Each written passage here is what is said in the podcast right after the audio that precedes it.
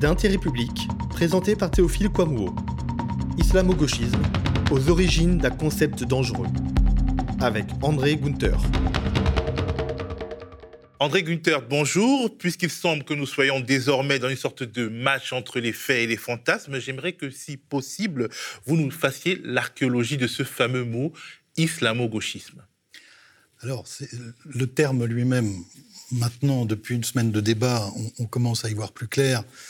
Euh, il y a une origine qui est notamment liée au conflit israélo-palestinien euh, et donc une proposition euh, par notamment Pierre-André Taguieff pour désigner une alliance stratégique entre des groupes de militants de gauche, de gauche radicale, et, des militants islamistes ou pro-palestiniens. Donc ça, on est au début des années 2000.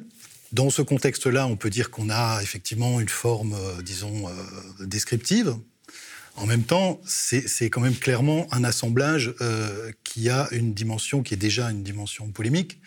Parce que si vous voulez. a priori, militer pour la cause palestinienne ne, veut rien dire sur nos, enfin, notre rapport à la religion à la base. Absolument. Le, euh, alors, le terme, évidemment, euh, islam ou islamiste n'a pas le même sens encore au début des années 2000 voilà, il y a, il va, toute l'histoire qui, s'est passée et qui a vu l'aggravation du terrorisme, notamment en France, c'est à partir de 2015. Donc ça, euh, voilà, c'est un contexte très différent. Et euh, ce qu'il faut dire, c'est qu'en fait, ce terme a été très peu employé euh, et qu'il il est repris finalement seulement après la période des attentats, donc Charlie, le Bataclan et Nice, essentiellement à droite, voire à l'extrême droite. Alors j'ai fait mes petites recherches et euh, Marine Le Pen, en 2012, lors de la campagne de 2012, dans le cadre d'un meeting à Nantes, emploi, récupère ce mot de Pierre-André Taguieff. Et puis après, il fait son, sa petite histoire, c'est ça? Tout à fait.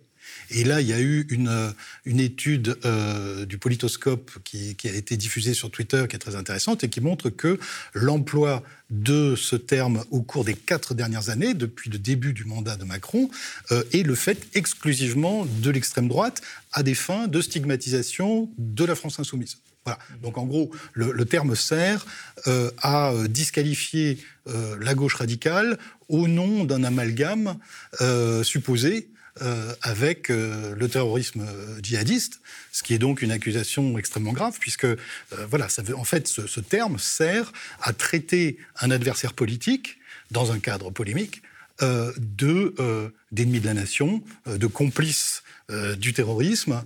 et il y a un autre terme de ce point de vue-là qui est très intéressant, qui est aussi qui fait partie du même vocabulaire de l'extrême droite et qui, par exemple, a été mis également en couverture de valeurs actuelles Hein, qui a fait une couverture sur les islamo-gauchistes et elle a fait aussi une couverture sur les islamo-collabos. C'est un synonyme et on voit mieux peut-être avec ce terme ce que ça signifie, c'est-à-dire c'est se servir vraiment du terme infamant, stigmatisant qui désigne aujourd'hui des, des, ennemis euh, dans le cadre d'une guerre et du, euh, voilà, du terrorisme euh, islamiste avec des, des adversaires politiques qu'on veut stigmatiser. C'est donc un, terme, c'est une accusation très grave, euh, et c'est un terme qui, évidemment, dans ce, dans ce contexte, est devenu uniquement un anathème et euh, une insulte euh, politique. Donc, de voir ce terme marqué vraiment par, par la, haine politique et raciale par des responsables politiques au gouvernement, c'est ça hein, qui est vraiment choquant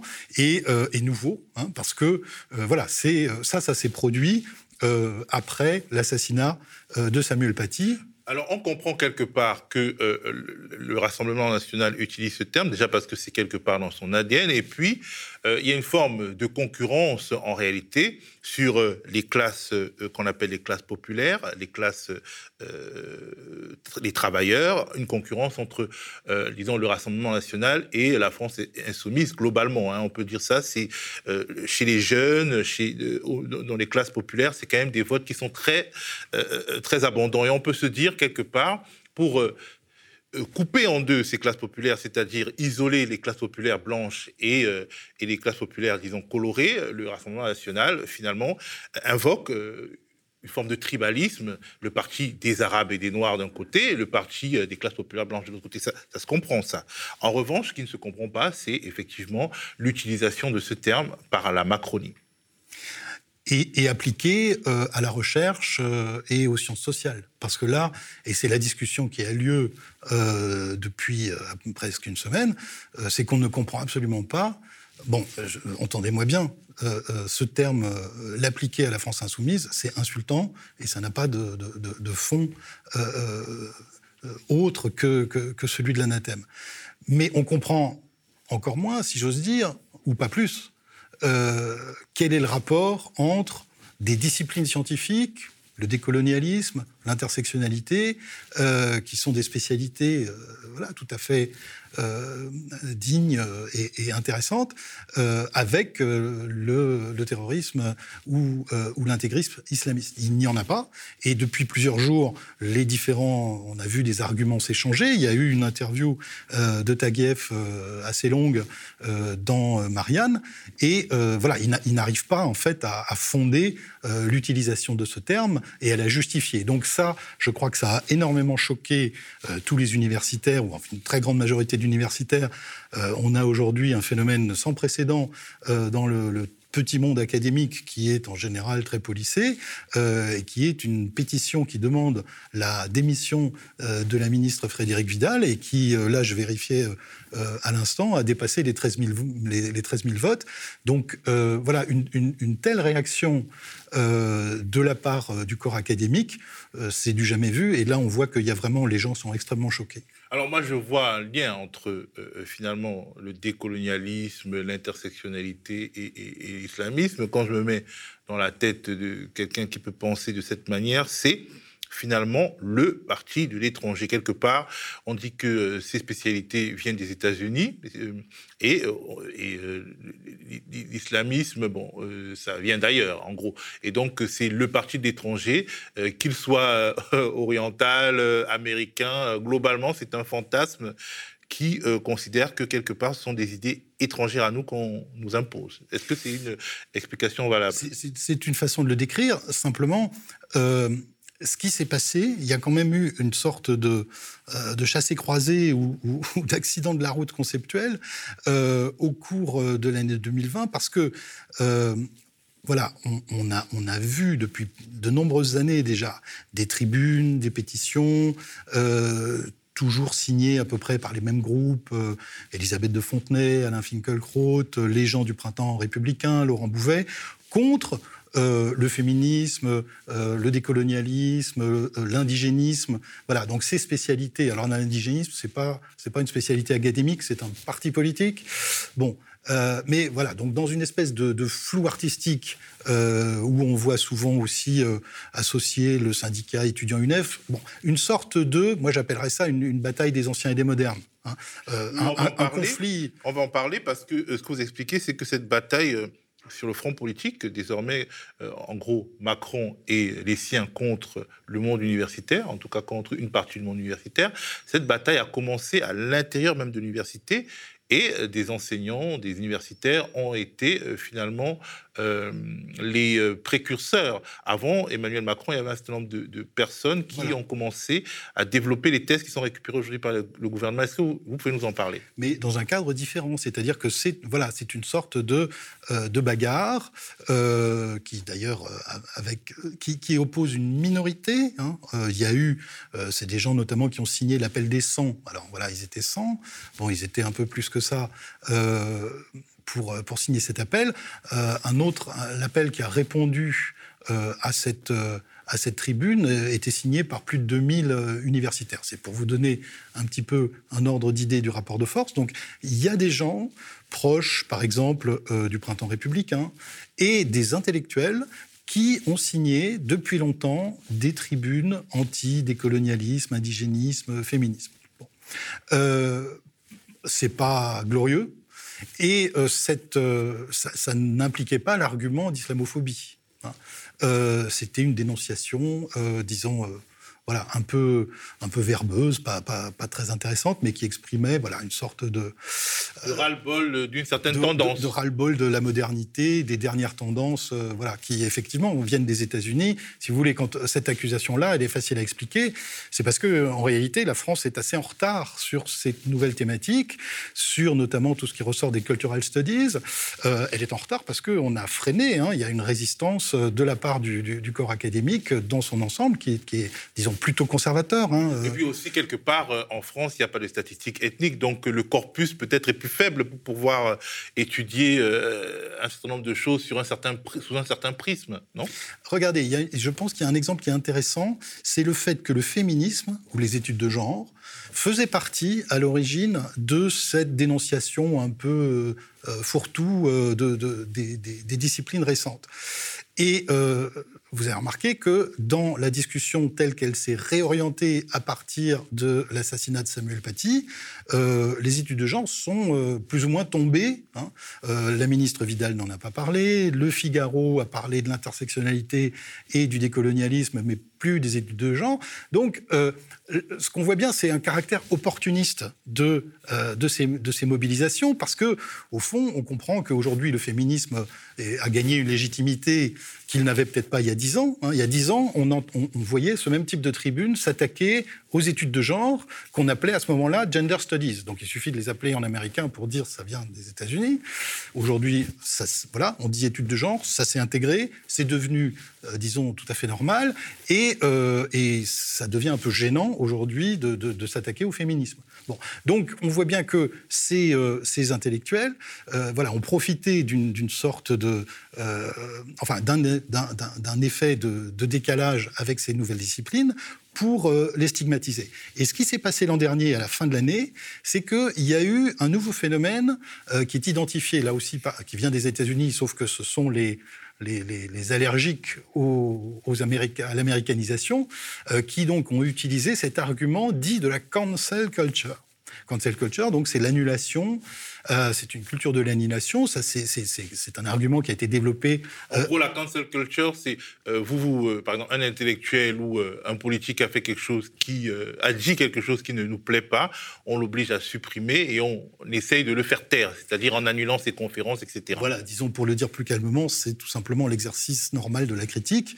Et donc renommer, requalifier cette, cette pratique en, en, en censure en fait évidemment un sujet d'indignation qui qui, va donner l'objet à, des tribunes et à des pétitions. Mais dans le cadre français, donc par exemple dans le cadre américain, la cancel culture, elle peut concerner, elle a concerné un journaliste du New York, Times euh, et voilà différentes manifestations culturelles. Il s'avère que euh, en France, la cancel culture a concerné uniquement quelques faits. C'est une poignée. Voilà, il y a la conférence de Sylviane Agazinski à Bordeaux qui a été annulée.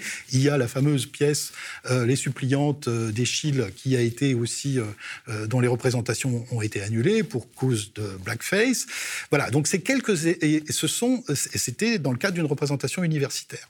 Donc ces, ces, ces, événements ont eu lieu dans un cadre universitaire et en fait de, de, du grain à moudre euh, aux, aux, traditionnalistes euh, qui, du coup, sont effectivement montés euh, au, au, créneau avec quelque chose d'un petit peu plus solide.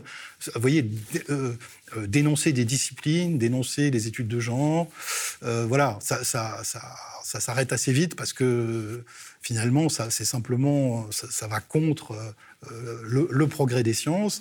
Donc, c'est un argument qui est, assez faible. Alors, la cancel culture ou l'accusation d'un certain nombre de, faits d'annulation et de censure a été saisie comme un argument, et c'est là où on arrive euh, effectivement au, croisement avec l'actualité politique. Et euh, c'est euh, Jean-Michel Blanquer, le ministre de l'Éducation nationale, qui, tout de suite après la mort de Samuel Paty, va le premier utiliser l'argument, le, très mauvais argument d'islamo-gauchisme pour dénoncer des disciplines universitaires, mais aussi euh, la France insoumise, euh, le parti, euh, le, syndicat, pardon, UNEF et le parti indigéniste. Donc voilà, un, peu toujours le, même fourre-tout, mais avec d'un coup l'idée que du côté des sciences sociales, il y aurait un nouvel ennemi imaginaire euh, qu'on va stigmatiser avec ce mot. Et c'est euh, cette, espèce d'enchaînement dans laquelle euh, Frédéric Vidal s'est retrouvé piégé lorsqu'elle a été interviewée par El Kabash, qui lui a reposé donc cette question à partir d'une interview, à partir d'un article du Figaro qui euh, reprenait voilà, cette thèse euh, de l'islamo-gauchisme qui gangrène l'université. Le mot gangréné est intéressant aussi. Hein. Voilà, c'est vraiment le vocabulaire de l'extrême droite et, de la stigmatisation la plus, euh, la plus basse. Hein. Pour l'instant, le CNRS et les présidents, la conférence des présidents d'université, désapprouvent très massivement les propos de Frédéric Vidal, alors que c'est eux qui sont censés mener, selon elle, euh, des enquêtes pour voir qui est islamo-gauchiste et qui ne l'est pas. Il y a une sorte d'impasse. Alors oui, là je crois qu'on est euh, vraiment euh, de façon caractéristique dans l'impasse. on ne sait pas très bien qui pourrait mener cette enquête. la ministre a d'abord parlé du CNRS, ensuite de l'Alliance Athéna, qui s'est défaussée, ensuite de la conférence des présidents d'université. On ne voit absolument pas du tout comment la conférence des présidents d'université serait dotée de, de pouvoirs d'enquête.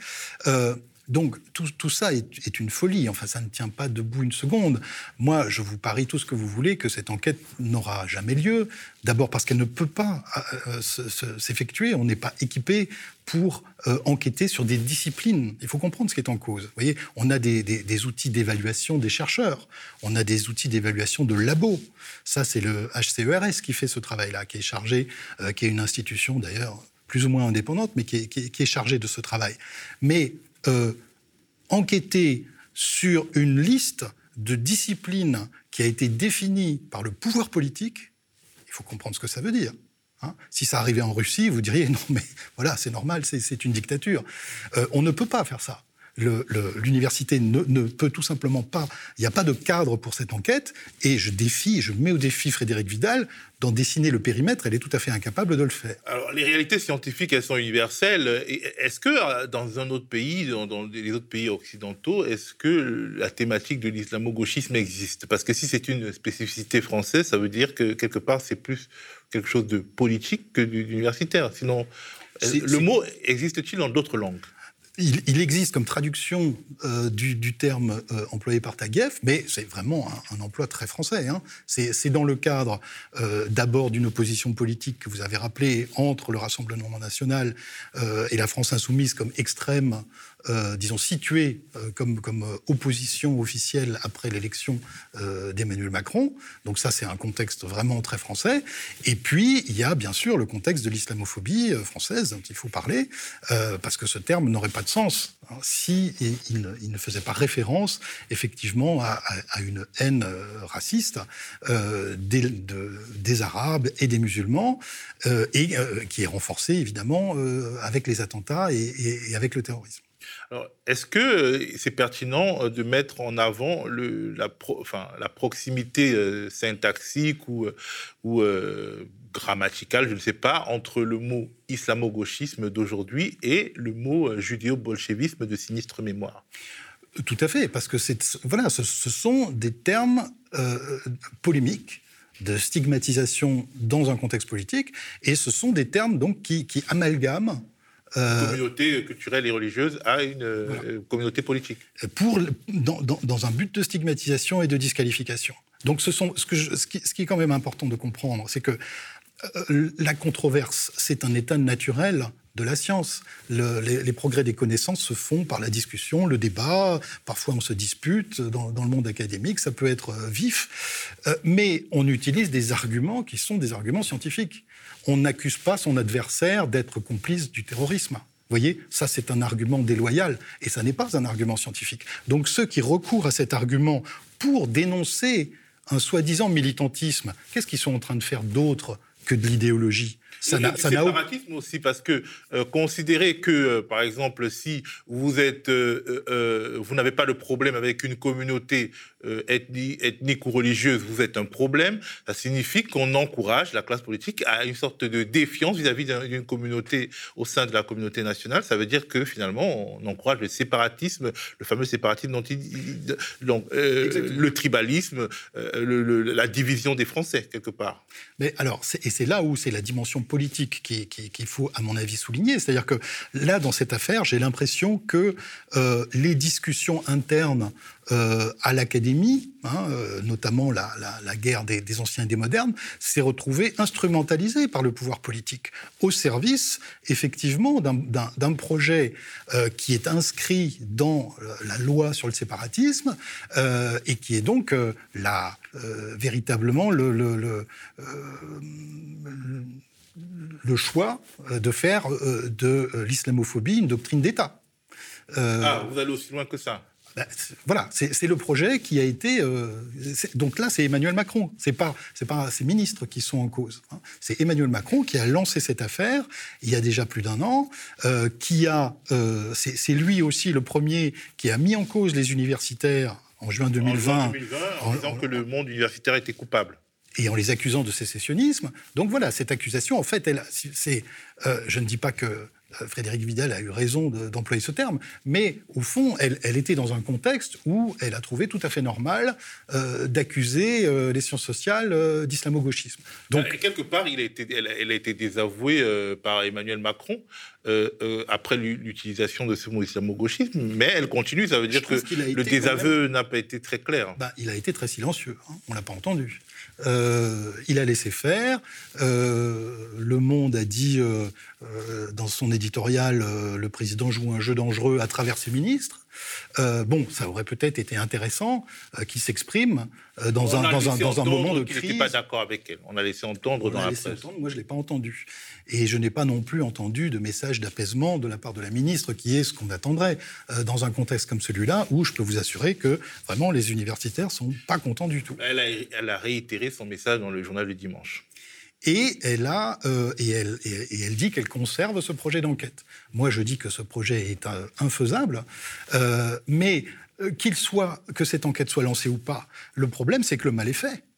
Parce qu'un certain nombre de, responsables politiques importants, le, le ministre de l'Éducation, euh, euh, la ministre de l'Enseignement supérieur, ont laissé entendre que les universitaires pouvaient être une sorte de cinquième colonne et euh, voilà euh, avoir des accointances avec euh, avec l'ennemi de la nation et avec le terrorisme.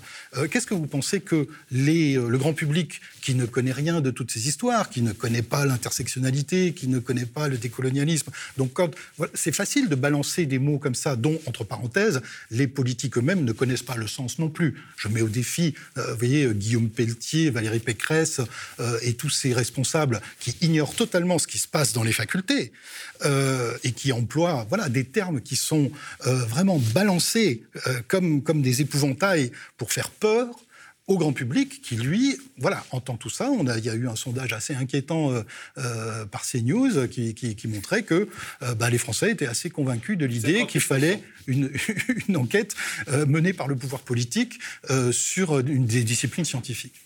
Mais quelque part, les Français, on leur pose des questions euh, euh, après les avoir mal informés sur quelque chose qu'ils ignorent, donc ils répondent. Mais donc voilà, c'est ce que j'essaie de dire. Tout ça, le mal est fait. Et c'est extrêmement dangereux de, prononcer ce type d'attaque. Euh, on ne comprend pas très bien, vous voyez, Emmanuel Macron qui jouait à l'intellectuel au moment de, son élection en rappelant euh, euh, qu'il avait été assistant de Paul Ricoeur. Et c'est un élément qui a joué certainement dans son élection. Hein. ça a participé de son aura. Et il y avait, je me souviens très bien, en 2017, une sorte de, sympathie d'une large partie du monde universitaire pour ce nouveau président qui avait l'air de s'intéresser à la vie intellectuelle. Euh, c'est vrai que ça nous changeait des, précédents. Euh, mais là, euh, voilà, personne ne comprend ce qui se passe. Les gens sont atterrés. C'est quand même, voilà, on, a nos ministres qui nous attaquent et qui nous désignent comme des ennemis de l'intérieur. Enfin, qu'est-ce que ça veut dire? C'est pas sérieux.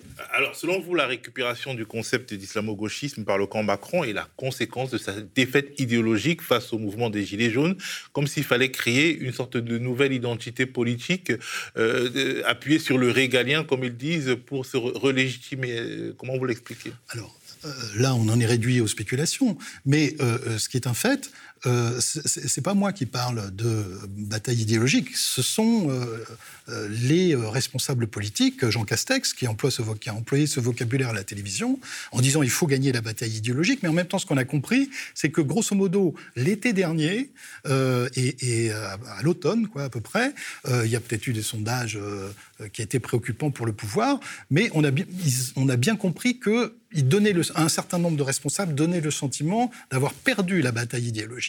Et euh, l'arsenal législatif qui a été euh, produit entre-temps, euh, la loi sur le séparatisme, la loi sur, sur la presse et le contrôle des images de violences policières. La loi sur la sécurité globale. Sur la sécurité globale, qui a suscité aussi une mobilisation extrêmement importante. donc on, on, voit bien qu'il y a une, une volonté de la part du pouvoir d'essayer de contrôler les esprits, de, contrôler, euh, de contrôle idéologique. Voilà. Euh, c'est en quelque sorte une sorte de une arme euh, dont on moi, je serais très surpris que ce soit efficace, mais en tout cas, euh, voilà, on a l'impression que le pouvoir euh, qui a recouru à, des, euh, à, des, formes de répression physique extrêmement graves à l'encontre de manifestants et en, mettant en danger le droit de manifester, bon, bah, continue son œuvre sur le terrain des sciences sociales et sur le terrain de, l'intelligentsia pour véritablement mettre au pas euh, les intellectuels, euh, les sciences sociales, pour que on, voilà, on reste dans l'optique qui est celle d'une cohésion nationale euh, qui, serait imposée au forceps. qui serait imposée par les circonstances, le terrorisme et, et la crise. Mais je reviens dessus. Est-ce que c'est pas aussi une manière de diviser, de partitionner le peuple qui s'est reconnu dans les Gilets jaunes, parce que euh, la France populaire s'est largement, très largement reconnue dans le mouvement des Gilets jaunes, même si euh, les différents, euh, la France périphérique, la France périphérique, on va dire, a été plus active. Globalement, la France des petits villages déshérités, la France périphérique et la France des banlieues étaient pro-Gilets jaunes, se reconnaissaient dans les Gilets jaunes. Est-ce que c'est pas aussi une manière de briser un front et d'éviter une sorte de cristallisation populaire contre, euh, bah, en fait, euh, la tendance qui consiste à arracher euh, le pain de la bouche des classes populaires? Je ne sais pas. Je ne peux pas vous répondre sur, sur cette hypothèse. Là, vraiment, on n'a pas beaucoup d'éléments. Euh, ce, qui, est quand même frappant, c'est que euh, c'est vraiment incompréhensible. C'est-à-dire que même en termes de stratégie politique, même si on interprète ce geste comme, comme s'inscrivant dans une stratégie, on a vraiment beaucoup de mal à le comprendre, à en interpréter la, portée, parce que euh, vraiment, ça ne, rien de bon ne peut sortir de ça. Peut-être qu'ils essayent de rééditer la stratégie Sarkozy, qui a pillé les voix de Jean-Marie Le Pen. Ben, écoutez, peut-être, mais euh, on a vu ce que ça a donné, la stratégie Sarkozy. Il n'a pas été réélu. Donc euh, voilà, c'est une, ça, allait, ça donne l'impression d'une espèce de naufrage euh, avec des gens qui ne savent plus très bien sur quel levier appuyer et qui en sont réduits à des expédients de vraiment de très bas niveau. Alors, tout ce débat se déroule alors que la détresse étudiante est forte. La génération du baby-boom de 2000 euh, entre sur le marché du travail, le chômage des jeunes est épouvantable, euh, euh, l'université va mal, les crédits sont ou stagnent ou sont coupés, alors qu'un grand nombre de jeunes arrivent à l'université. On se dit bah, peut-être que finalement, diaboliser l'université, les profs et les étudiants en même temps, ça aide à, ça, soutient une sorte de processus qui tend à rendre les Français indifférents à la cause des étudiants. Ok, d'accord, ils sont euh, pauvres, mais quand même, ce sont des islamo-gauchistes. Ils, euh, ils sont confinés et ils ont une vie qui est absolument euh, difficile ces derniers mois, mais c'est pas grave, c'est des islamo-gauchistes. Est-ce qu'on peut spéculer dans ce sens-là, selon vous? Oui, peut-être. C'est peut-être une explication. Disons que ce qui est certain, c'est que cette, ce type d'attaque, qui encore une fois est caractéristique du personnel politique plutôt à droite, mais aussi d'un grand nombre d'éditorialistes et d'hommes des médias, eux aussi plutôt, plutôt conservateurs. Ben, tout ça se passe sur une, sur une extrême ignorance de la réalité universitaire, euh, d'abord de la réalité scientifique, c'est-à-dire du fait que voilà, il y a un certain nombre de travaux euh, très intéressants qui se, qui se produisent, pas aux États-Unis, pas euh, je ne sais où, à l'échelle mondiale. Voilà, les, cultural studies, tous les nouveaux travaux, le féminisme, si vous pour prendre cet exemple qui est plus évident, parce que peut-être qu'il y a un petit décalage dans le temps qui montre que voilà, ça s'est installé tout à fait naturellement. Moi, je vous fais le pari que dans dix ans, les études décoloniales ne, feront hurler personne. Euh, c'est un mouvement mondial. Euh, ce qui se passe, c'est que les étudiants, c'est la pression des étudiants qui fait que, effectivement, euh, les professeurs et surtout les professeurs d'un certain âge euh, se trouve face à une, à une crise qui n'est qui pas tellement une crise scientifique, mais qui est une crise d'autorité. Hein. Vous voyez, c'est comme euh, euh, il y, a un autre élément qui est tout à fait typique, qui est un peu absent là, de, de la discussion actuelle, mais qu'on retrouve aussi beaucoup dans les listes de diffusion ou certaines tribunes, c'est l'écriture inclusive. Alors, vous allez me dire quel rapport ben oui, mais l'écriture inclusive, si vous regardez comment ça se passe à l'université, ce sont les étudiants qui, dans euh, des rapports, des textes, des euh, euh, ou des courriers tout simplement, voilà, utilisent euh, cette, nouvelle forme inclusive. Et donc, vous comprenez que de la part des professeurs qui sont censés régler l'usage et, dire comment il faut raisonner et, et, comment on va utiliser le vocabulaire, se, se trouve dans une sorte d'inversion de l'autorité où ce sont les étudiants qui fixent la norme. Donc, je, je, je comprends, hein, c'est déstabilisant. D'ailleurs, ce n'est même pas si grave que ça, si ça reste euh, des querelles, euh, euh, disons, intellectuelles, mais dès que ça déborde sur le champ politique et qu'il y a des, des, amalgames et des anathèmes, là, ça devient grave. Là, non, mais c'est pour ça. Moi, je pense qu'on est vraiment face à une instrumentalisation politique par le gouvernement d'un certain nombre de, de, disputes ou de crises dont l'État est en réalité beaucoup moins grave et qui sont là véritablement pris euh, pour mettre à l'index une communauté, euh, la recherche française, parce que voilà, moi, il, ne faut absolument pas mettre la main dans cet engrenage, euh, parce que le grand public, lui, ne va pas faire la différence entre telle ou telle spécialité scientifique et les sciences sociales, voire la recherche dans son ensemble. Tout le monde à y perdre, et voilà, c'est la réputation de la recherche qui est en train de prendre un coup terrible auprès du grand public, à qui on est en train de faire croire des absurdités et Alors, vous avez relevé euh, euh, dans votre article euh, sur votre site que ce dont on parle, en fait, concerne 2% des, études et des recherches en France. Absolument. Ça, c'est une étude de, Mediapart sur les études sur la race qui a, qui a, calculé, qui a compté tout simplement le nombre d'articles publiés dans des revues de sociologie depuis 1960. Et le total, c'est 2%. Donc sur voilà, 100% des articles euh, des revues de sociologie depuis 1960, vous avez 2% d'articles consacrés aux études sur la race. Donc évidemment que tous les, les, fantasmes euh, d'une hégémonie ou d'un terrorisme intellectuel ou d'une invasion des études décoloniales est totalement est hallucinant. Euh, je veux dire, ce sont des spécialités très petites. Euh, aujourd'hui, il y a très peu de titulaires, euh, si vous voulez. Encore une fois, je le répète, il faut qu'on en ait conscience. La France est en retard sur tous ces sujets. Vous voyez, aujourd'hui, heureusement, il y a des professeurs, des titulaires, spécialistes d'études de genre. On commence à en avoir, mais ça reste très inférieur à ce que font nos voisins allemands, à ce qu'on fait au Canada, et, je ne parle même pas des États-Unis. Donc oui, la France est en retard sur ce terrain-là. C'est pour ça qu'on parle d'une influence américaine. Mais je rappelle quand même que dans les années 80, euh, on parlait de la French Theory. C'était la France qui influençait avec les modèles de Foucault, Derrida, Barthes, euh, qui, qui étaient à la mode sur les campus américains. Alors, euh, voilà, où est-ce que c'est resté ça? Donc je, pense que la, question, elle est, elle, est, vraiment grave. Aujourd'hui, dans quel état est l'université française? Elle est paupérisée, elle est fragilisée. Les la misère étudiante, elle, elle, elle apparaît aujourd'hui avec le Covid, mais je vous assure que c'était déjà comme ça il y a deux ans ou il y a trois ans. Les étudiants sont pauvres. Il faut pas. Euh, pourquoi est-ce qu'on le découvre? Pauvres mais islamo-gauchistes pauvre mais islamo-gauchiste. Voilà. Non, c'est, tout ça est absurde et euh, c'est, un abandon très profond. Et je crois que ce que ressentent aujourd'hui les universitaires, c'est un sentiment d'abandon par leurs responsables. Euh, c'est, insupportable, c'est incroyable. On est en France, euh, qui est quand même un grand pays de sciences et de recherche et de sciences sociales. voilà, tout, ça est en train d'être cassé, détruit pour des raisons politiciennes dont on ne voit même pas très bien l'objectif.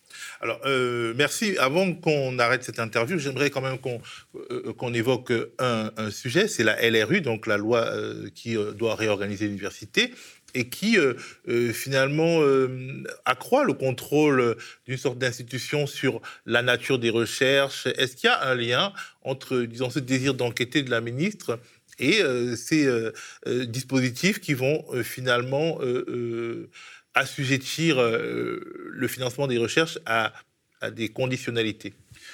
Bah, euh, C'est-à-dire que c'est très simple. Hein. Si, vous, si, vous réduisez les financements, bah, effectivement, au bout du compte, il y aura, il y aura moins de recherche.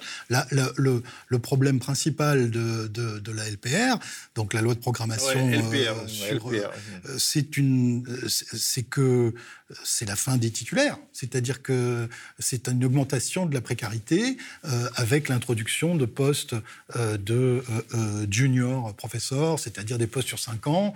Donc ça veut dire que, vous imaginez, vous avez fait 10 euh, ans d'études, vous avez fait un doctorat, euh, vous faites des post-docs, il n'y a toujours pas de poste, et euh, finalement, tout ce que vous arrivez à, obtenir, c'est un contrat de 5 ans dont vous, ne savez pas s'il est renouvelé. Au, bout de tout ce temps-là, vous avez 40 ans. je peux vous dire que ceux qui vont s'engager dans ce sacerdoce, voilà, il y en aura de moins en moins. le chiffre des doctorats, ça, c'est très intéressant ce qui se passe. Ça, ça fait, ça fait quand même dix ans que euh, le, nombre d'inscriptions en doctorat baisse en France. Il faut bien comprendre ce que ça veut dire. Ça, c'est de la connaissance qui, s'évapore. Et qui, sans qui, les pas étrangers, il y aurait euh, encore moins de... Absolument. Et, et en sciences humaines, c'est 20 euh, sur, sur, sur 10 ans. Voilà, on est, on est en train de perdre euh, vraiment de la, euh, on, est en, train de perdre de la matière, de la matière parce qu'il n'y a plus de poste de titulaire. Donc évidemment, aujourd'hui, faire un doctorat, ça, ça, ça, devient un projet un peu fou. c'est tellement long et c'est tellement difficile. Si vous n'avez pas, je ne dis pas la garantie, mais l'horizon de pouvoir obtenir un poste, eh bien évidemment, vous n'allez pas vous engager dans cette carrière où vous allez aller en Belgique, au Canada, et je connais euh, un certain nombre de cas qui sont mes étudiants euh, qui sont obligés, qui ont été obligés de s'expatrier pour obtenir des postes. Ou alors vous allez partir aux États-Unis, les fameux États-Unis. Mais euh, écoutez, enfin voilà, non, mais les cas sont trop nombreux. Ça, n'est pas un sujet de, plaisanterie, euh, euh, et, en particulier sur, si vous voulez, les études décoloniales et l'intersectionnalité. C'est pas du tout, il n'y a pas du tout une invasion dans les universités françaises. C'est le contraire. Ces gens-là partent ces gens-là vont s'installer ailleurs, notamment aux États-Unis, où, où, ils trouvent des postes. Parce que chez nous, il n'y en a pas. Euh, donc, je veux dire, vraiment, c'est une politique de gribouille. Euh, Est-ce que la LPR euh, donne au gouvernement, ou en tout cas à des entités liées au gouvernement, plus de pouvoir de, de validation des recherches que par le passé?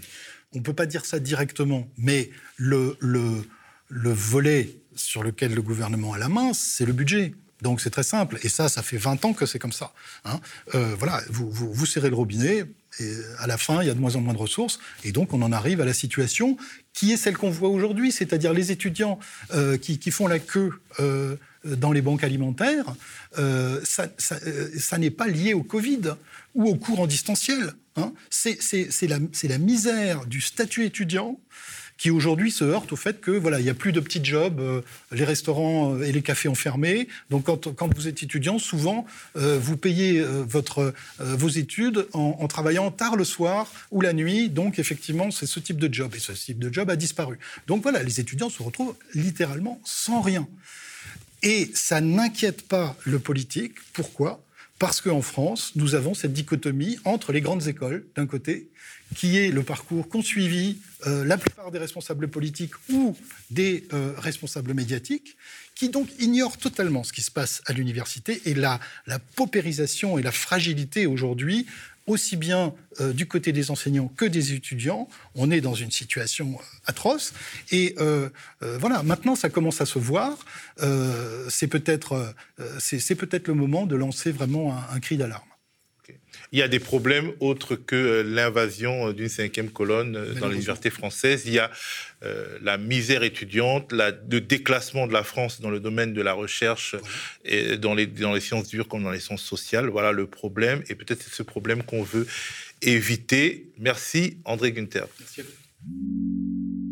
Le média est indépendant des puissances financières et n'existe que grâce à vos dons. Soutenez-nous sur lemediatv.fr. Et pour ne rien rater de nos contenus, abonnez-vous à nos podcasts.